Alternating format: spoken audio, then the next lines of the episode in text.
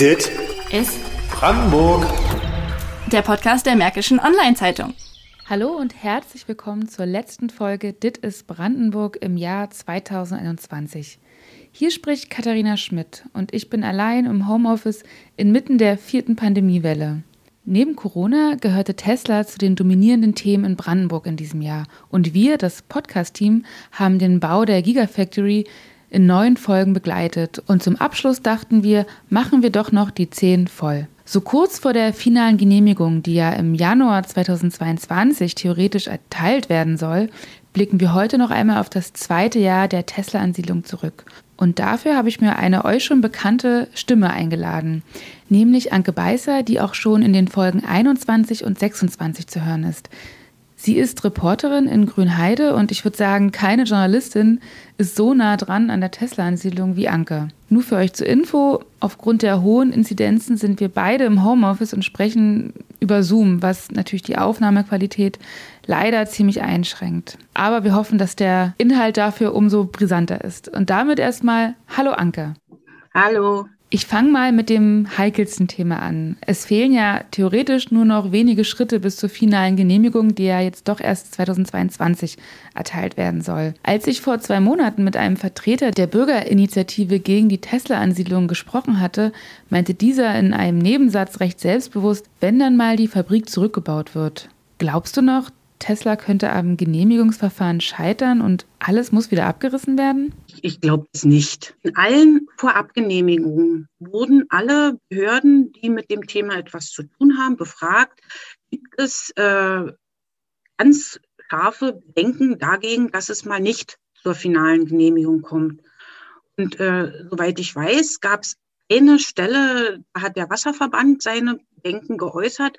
Aber ansonsten sind alle Genehmigungen durch alle Behörden abgenickt worden und somit, ähm, ich, ich sehe jetzt im Moment nichts äh, in dem Erörterungsverfahren, was so vehement sein kann, dass diese Prognose, äh, ich sag mal, ins Negative umschlägt. Äh, es wird ja auch immer wieder von Minister äh, Jörg Steinbach äh, betont, dass er das auch so beobachtet, das Verfahren. Viele der Wasserprobleme, die ja angesprochen werden, die betreffen ja nicht die jetzige Ausbauphase, die betreffen ja die nächsten äh, Ausbauphasen.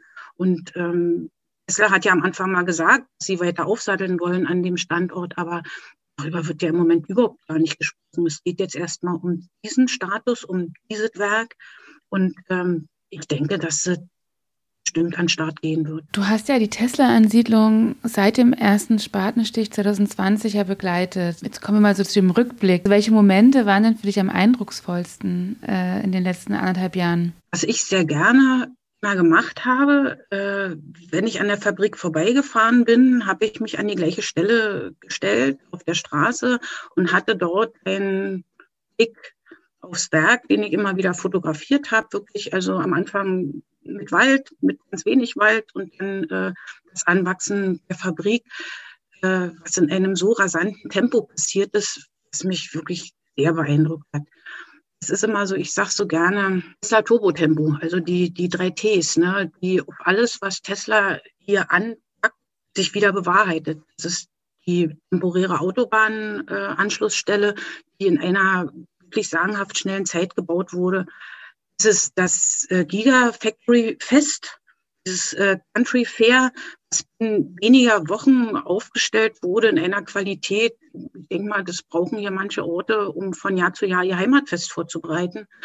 Äh, plötzlich stand da ein Riesenrad. Also immer wieder dieses Tempo, diese Schnelligkeit. Das ist das, was mich an dem Projekt eigentlich am meisten beeindruckt und auch immer wieder sprachlos macht, wie sowas möglich ist, wenn ich doch auf der anderen Seite weiß, wie äh, langlebig oder auch zäh äh, mitunter Projekte sind, die hier umgesetzt sind. Das Tempo wird ja wahrscheinlich auch maßgeblich von den Menschen bestimmt, die das Werk in die Welt setzen, also die Arbeiter. Da gab es aber auch in dem letzten Jahr auch Vorwürfe gegenüber Tesla, dass sie zum Beispiel eben Arbeitskräfte aus dem Ausland, zum Beispiel Polen, zu schlechten Löhnen beschäftigt und auch in zwölf Stunden Schichten arbeiten lässt. Wie habt ihr das denn verfolgt in der Redaktion? Ist da, war da was dran oder wie hat sich dieser Vorwurf herausgestellt? Diese ganzen Themen, die ich sag mal Tesla Insight sind, um zu recherchieren. Also wir haben dann, mal wieder solche äh, Dinge äh, im Raum standen, äh, haben auch versucht, äh, mit Arbeitern zu sprechen. Sie sind ja oft gut zu erkennen, weil die meisten ihre schwarzen Jacken mit Tesla haben und so natürlich auf dem Bahnhofsvorplatz oder sowas stehen. Aber äh, in der Regel alle zugeknöpft, kein Kommentar. Ich von Firmen weiß, die mit Tesla zusammenarbeiten, gibt es da auch ganz äh, harte Verschwiegenheits- Regeln, die eingehalten werden müssen, was offenbar auch bei den Arbeitern der Fall ist. Und insofern, ähm, mir liegen keine, ich sag mal, verifizierten Erkenntnisse vor, dass es an dem einen oder an dem anderen ist. Weil äh, ich höre genauso wieder Stimmen, die sagen, oh, Tesla bezahlt gut, und äh, weil auch noch irgendwelche Zusatzzahlungen dabei sind oder die fühlen sich eben gut behandelt, ich kann dazu keine seriösen Aussagen treffen. Ja, okay, verstehe. Dann würde ich nochmal bei den Negativschlagzeilen bleiben. Ein ander, eine andere negative Schlagzeile war ja in diesem Jahr, dass eben Tesla auch Abwasserrohre illegal gebaut hat oder dass es da eben auch illegal gebaute Tanks gab. Wie hat sich das irgendwie aufklären können? Bei den Tanks war es ja äh, dann so, dass sie tatsächlich äh, welche errichtet haben zu einem Zeitpunkt, als sie es noch nicht durften, die also nicht Teil äh, der Vorabgenehmigung war. Das Problem wurde dann insofern wieder abgeschwächt, äh, als dass die Tanks noch nicht befüllt wurden. Also es, ich sag mal, noch zu keinen äh, äh Schadstoffen oder zur Lagerung von Schadstoffen darin gekommen ist. Also insofern kann ich die Auswirkungen für die Natur so nicht abschätzen oder ob durch das rechtzeitige Aufdecken da Schlimmeres verhindert wurde. Ich bin aber der Meinung, dass es alles andere als klug äh, von Tesla oder von der Gigafactory ist, wenn ich weiß, unter welcher Beobachtung ich auch stehe, mit viel Interesse, aus welchem Grund auch immer, mein Tun äh, beobachtet wird, unterlasse ich solche Schritte. Und wenn ich außerdem weiß, dass ich äh, in einem, ja, es heißt ja immer, das Verfahren ist komplett möglich und normal, aber dann doch merke, dass ich irgendwo doch eine bevorzugte Stellung einnehme und mir vieles möglich gemacht wird, was anderen nicht möglich ist oder was andere nicht nutzen, muss ich sowas einfach unterlassen. Dann wechsle ich mal zu einem anderen, vielleicht auch eher etwas heiterem Thema, und zwar zu der, du hast ja schon angesprochen, zu der Gigafactory Fest Country Fair, die ja, äh, was ja im Oktober stattgefunden hat, ähm, so damit Tesla quasi mal die hiesige Bevölkerung einlädt, dass sich die Leute vor Ort ein Bild machen können von Tesla. Und ich glaube, du warst doch eine der ersten Pressevertreterinnen, die rein konnten, oder? Du bist doch schon vormittags, äh, durftest du rein. Wie war das? Was, also wie war das als, als eine der ersten, die künftige Gigafactory zu betreten? Ja, durch einen glücklichen Umstand musste ich mich nicht am Ende der Schlange äh, anstellen. Es gab einfach den Grund, dass ich zum äh, Nachmittagstermin nicht hätte dabei sein können. Und deshalb hatte ich angefragt, ob ich morgens schon da sein kann. Vieles hat einfach an dem Tag mit Überraschung zu tun. Also die erste Überraschung war schon mal die, ich habe mir natürlich überlegt, wie fährst du dahin? Im Wissen darum, dass da ähm, 5000 Leute erwartet werden, habe ich gedacht, na, nimmst mal lieber nicht das Auto, weil wer weiß, wo du im Stau stehst. Bin halt mit dem Fahrrad dran gefahren und habe dann zu meinem Erstaunen festgestellt, also weder auf der Autobahnzufahrt noch auf der anderen Zufahrtsstraße gab es großen Stau. Äh, was es gab, es gab viele Busse, die ähm, die Besucher dorthin gebracht haben, sodass der erste Eindruck schon mal war, boah, die Organisation scheint zu funktionieren. Also alles, was wir am Tag vorher auch selber noch gewarnt haben vor Staugeschehen, war so nicht eingetreten. Auf dem Gelände ähm, selbst ging es dann gleich in die Fabrikhalle. Dann muss ich dazu sagen, dass ich auch ein ähm, technisch interessierter Mensch bin. Es war nicht die erste Autofabrik, die ich von innen gesehen habe, sodass ich erstmal so vom Groben auch zu meinem Begleiter gesagt habe, ja, so sieht es andernorts in Deutschland in der Autofabrik halt auch äh, aus. Ne? Dann wurde ja immer gerne auch mit äh, Attributen gearbeitet. Das ist der allergrößte Roboter und das ist die größte Presse.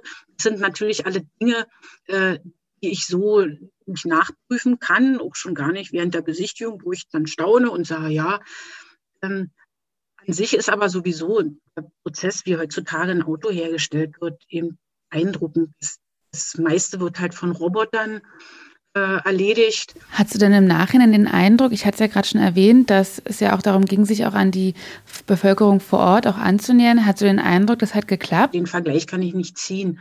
Fakt ist, dieses Fest hat einfach tatsächlich eine gute Stimmung verbreitet. Bei allen, die dort waren. Ähm, ich glaube auch nicht unbedingt, äh, dass das alles von vornherein nur Tesla-Fans waren. Das war einfach so eine, so eine nette, nette Stimmung, klar, mit ein bisschen Rummel, ich sag mal, vielleicht auch der Pandemiezeit äh, geschuldet, äh, so ein bisschen Volksfestcharakter. Es ist auf alle Fälle gut angekommen. Ich habe zum Abend hin, äh, als ich dann auch endgültig das Gelände verlassen habe, noch Leute vor dem Gelände getroffen, die sagen, oh, wir wollen noch rein und wir wollten auch mal gucken und wir haben kein Ticket bekommen. Also die waren, ja, hat es auch die Gegner gegeben, ich weiß nicht, 30 oder 50 haben auch davor gestanden und haben auch informiert äh, über ihre Bedenken und so. Aber generell lag so eine positive Stimmung äh, auf dem Festgelände. Und nun sind wir Journalist, Journalisten ja mal gerne auch veranlagt zu sagen, oh, mal gucken, man muss es doch irgendwas Negatives geben. War an dem Tag nicht wirklich möglich, irgend, ich sag mal, ein Haar in der Suppe zu finden. Bei so viel Positiven muss dann doch mal wieder auf was Negatives kommen. ähm, nee, und zwar, äh, ich, ich war ja auch da mit vor Ort und habe ja auch, auch, auch mit den Menschen gesprochen, die dort ähm, gegenüberstanden. Du ja sicherlich auch und Ina, und Ina Mattes, unsere Wirtschaftsreporterin, ja auch. Und da gab es ja dann schon Kritik von deren Seite und ein großer Kritikpunkt ist ja noch immer das Wasser. Also, dass durch Tesla, wie befürchtet wird, knapper wird in der Region, was ja aber ohnehin schon be recht begrenzt ist. Und jetzt dann kam ja im letzten Jahr oder in diesem Jahr, ähm, wir sind ja noch im, in 2021, kam dann ja auch die Ankündigung, Tesla will jetzt noch eine Batteriefabrik dazu bauen. Und was ja wiederum die Wassermenge erhöht hat. Dann hatten sie es aber nach unten korrigiert und meinten, nee, wir bleiben bei den 1,4 Millionen Kubikmetern. Ähm, hat das denn auf der, der Seite der Gegner, diese Runterregulierung, hat das die befriedet oder bestehen die Vorwürfe noch immer, dass Tesla zu viel Wasser verbraucht? Also ein, einst nochmal ein Gedanke äh, halt zurück. Äh, was ich jetzt geschildert habe an diesen positiven Dingen, das war natürlich äh, das Fest, ne? oder auch das, wie es bei den Besuchern angekommen ist. Ähm, das heißt aber nicht, dass natürlich nach wie vor diese kritischen Punkte auch von Befürwortern gesehen werden, die aber sagen, die Sachen sind bekannt, an denen muss gearbeitet werden. Äh, da müssen Lösungen her und damit es gelingt, dass die Region gesund mit Tesla leben kann. Äh, es gibt ja auch unter den ähm, Kritikern eine ganze Reihe, die sagen, wir sind nicht gegen Tesla per se, gegen die Fabrik, aber an diesem Standort mit der Sorge um das Wasser. Und äh, gerade in den letzten Tagen wurde dieses Problem auch nochmal befeuert äh, durch den Wasserverband Krausberg-Erkner. Äh, die Verbandsversammlung hat sich ja jetzt dazu bekannt, äh, im Notfall, wenn Wasser knapp wird, äh, eine Rationierung vorzunehmen, sprich ähm, sowohl bei persönlichen Haushalten als auch bei Unternehmen äh, einzugreifen und zu sagen, also ihr verbraucht jetzt so viel Wasser und wir müssen das jetzt drosseln. Das ist natürlich ein sehr dramatischer Schritt, ähm, der Kritiker auch noch mal lauter werden lässt. Wobei ich von meinem Kenntnisstand her sagen kann, dass das gerade dieses Thema Rationierung von Wasser äh, eine neue und keine äh, an Tesla hängende ähm, Sache ist. Ähm, wir haben es in den letzten Jahren, in trockenen Jahren, die wir hatten, auch aus anderen Bundesländern, selbst aus anderen Kreisen schon gehört, dass dann eben die Wasserverbände untersagt haben, den Garten zu bestimmten Zeiten zu sprengen oder einen Pool zu befüllen und, und, und. Das ist unser Problem, das wir mit der Klimaveränderung generell haben was dann natürlich vor dem Kontext von so einem Großabnehmer nochmal äh, vertieft wird. Und das ist die Aufgabe, die gelöst, gelöst werden muss. Danke für die Erklärung. Äh, und dann würde ich noch mal zum Anfang des Jahres springen. Äh, da hatten wir uns ja schon mal getroffen mit Ina Mattes zusammen vor der Tesla-Baustelle damals noch. Und da hat, ähm, war ja eine meiner auch Fragen, was Tesla verändern wird. Und du meintest damals, ähm, es könnte sein, dass Bahntrassen reaktiviert werden, aber dass es zum Beispiel auch in, zum Verkehrskollaps in Erkner kommen könnte. Jetzt nach fast einem Jahr, ähm, wie, wie steht es da um die, das Projekt der Bahntrasse, beziehungsweise gibt es da Lösungen für den Verkehr in Erkner? Es ist wie bei vielen so, so richtig hinter die Kulissen können wir nicht gucken. Wir fragen zwar ständig an, ob im Infrastrukturministerium ist oder an der Bahn oder so. Und da heißt es immer, vieles ist im Fluss. Was ich vorhin schon mal angesprochen habe, äh, Tesla Turbotempo. Ne? Also Tesla hat sein Tempo angeschlagen und hat sein Tempo durchgezogen, äh, soweit es ging. Als Tesla damals ähm, an Start gegangen ist, hatte ich ähm, mal die Frage gestellt in, einem, in einer Pressekonferenz. Also Tesla arbeite gern mit Bildern oder so mit Vergleichen, äh, dass Tesla ein sehr sportliches Tempo vorlegt, ob wir denn dafür trainiert sind, ausreichend trainiert sind. Und ähm, um in dem Bild zu bleiben, glaube ich noch immer, dass wir in einem Dauerlauf sind, aber schon längst hätten in einen Steigerungslauf übergehen sollen. Es gibt Radwegekonzept im Landkreis, da ist enthalten äh, über die Straße die äh, Tesla und das Gewerbegebiet trennt, weil auch mit mehr Verkehr dort gerechnet wird, soll eine Radwegebrücke übergebaut werden. Dies im Konzept zur Betriebseröffnung soll die fertig sein. Nachfrage hat jetzt ergeben, dass damit 24 zu rechnen ist. Das sind so Beispiele, wo ich sage, es geht vieles einfach zu langsam voran. Ähm, der Autobahnanschluss, Sie haben jetzt Ihren temporären, es soll ein großer, wirklich auch funktionierender und viel Verkehr aufnehmender äh, Autobahnanschluss Rheinbrink Nord gebaut werden, da ist die Regel ein Planfeststellungsverfahren. Das dauert alles. Ich bin gerade wieder an einem, an einem Thema dran. Also ich habe mal die ganzen Planungsstände mhm. aufgeschrieben. Also es wurde ja immer gesagt, äh, es soll eine neue Landesstraße gebaut werden, die vom Bahnhof Fangschleus quasi südlich der Bahn, nördlich vom Tesla-Gelände hin zu der neuen Autobahnanschlussstelle führen soll an denen auch der neue Bahnhof gebaut werden soll. Die wird über sieben Brücken geführt. Die sieben Brücken sind notwendig, um äh, in der zweiten Ebene die Zufahrt oder Auffahrt zum Tesla-Gelände zu ermöglichen. Das ist jetzt der neueste Stand, den ich recherchiert habe. Eine drei Kilometer lange Straße mit sieben Brücken habe ich noch nicht begleitet, aber ich weiß, wie lange andere Straßen gedauert haben, vielleicht mit einer Brücke. Das sind alles Projekte, die nicht im Handumdrehen umgesetzt werden können. Auch vor dem, ich sag mal, vor dem Hintergrund, dass es schwierig ist, Aufhören zu binden, zu finden. Da wird aller Orten drüber geklagt, dass die Baukosten in die Höhe schnellen, Monat für Monat. Und das sind einfach die Bauchschmerzen, die mich umtreiben. Was könnte denn der positive Effekt von Tesla sein in den nächsten Jahren? Also positiver Aspekt für mich nach wie vor, ähm, dass es qualifizierte Arbeitsplätze gibt, dass es damit auch die Chance für junge Leute, ich sage mal auch Ingenieurwesen oder Entwicklung oder so, äh, attraktiv wird, hier zu bleiben. Weil ähm, Tesla wird nicht als Insel hier sein, sondern die werden ganz viele Satelliten um sich herum haben, äh, die sich einfach ansiedeln und die damit, ich sag mal, auch jungen studierten Menschen die Möglichkeit geben, hier zu bleiben. Ähm, auch wenn die ganzen Infrastrukturprojekte lange dauern, glaube ich, dass sie uns helfen werden künftig und dass da Tesla der ganzen Entwicklung einen Schubs gegeben hat. Es hat natürlich auch was mit Ausstrahlung zu tun. Also früher habe ich gesagt, ich komme aus Erkner bei Berlin. Jetzt sage ich, ich komme aus Erkner bei Grünheide, weil damit kann jeder was anfangen. Und ich sage mal, ähm, damit locken wir auch Leute her, ähm, einfach auch an unserer schönen Gegend partizipieren können, ne? die sicherlich mal bei Tesla vorbeifahren wollen, da trifft man ganz viele, aber die trotzdem auch äh, zu uns kommen und unsere Gegend kennenlernen und schätzen lernen. Und das ist was, äh, sicher, eine mag, wenn eine Region im Röschenschlaf ist, darin verharrt, weil da habe ich so meine Ruhe. Aber andererseits, wenn auf einem sanften Weg sich eine äh, Region entwickelt, hat es genauso seine Vorteile. Vielen Dank, Anke, dass du dir Zeit genommen hast, nochmal äh, auf anderthalb Jahre Tesla-Ansiedlung zurückzublicken mit uns. Gerne. Vielleicht. Bis zum nächsten Mal. Genau, bis zum nächsten Mal, wenn dann die ersten Autos vom Band rollen. Vielen Dank. Dann schauen wir mal.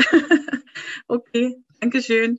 Ja, und damit verabschiede ich mich von euch für dieses Jahr 2021 und wünsche euch im Namen des Podcast-Teams und der Märkischen Oder-Zeitung einen guten Rutsch ins neue Jahr 2022 in dem wir dann ganz gespannt sind, ob denn die Gigafactory wirklich an den Start gehen wird oder ob doch alles zurückgebaut werden muss. Für Feedback schreibt uns gerne auf Twitter at modspodcast oder schreibt uns eine Mail podcast.mods.de. Bis dahin und bis zum nächsten Jahr. Dit Ist Brandenburg. der Podcast der Märkischen Online-Zeitung.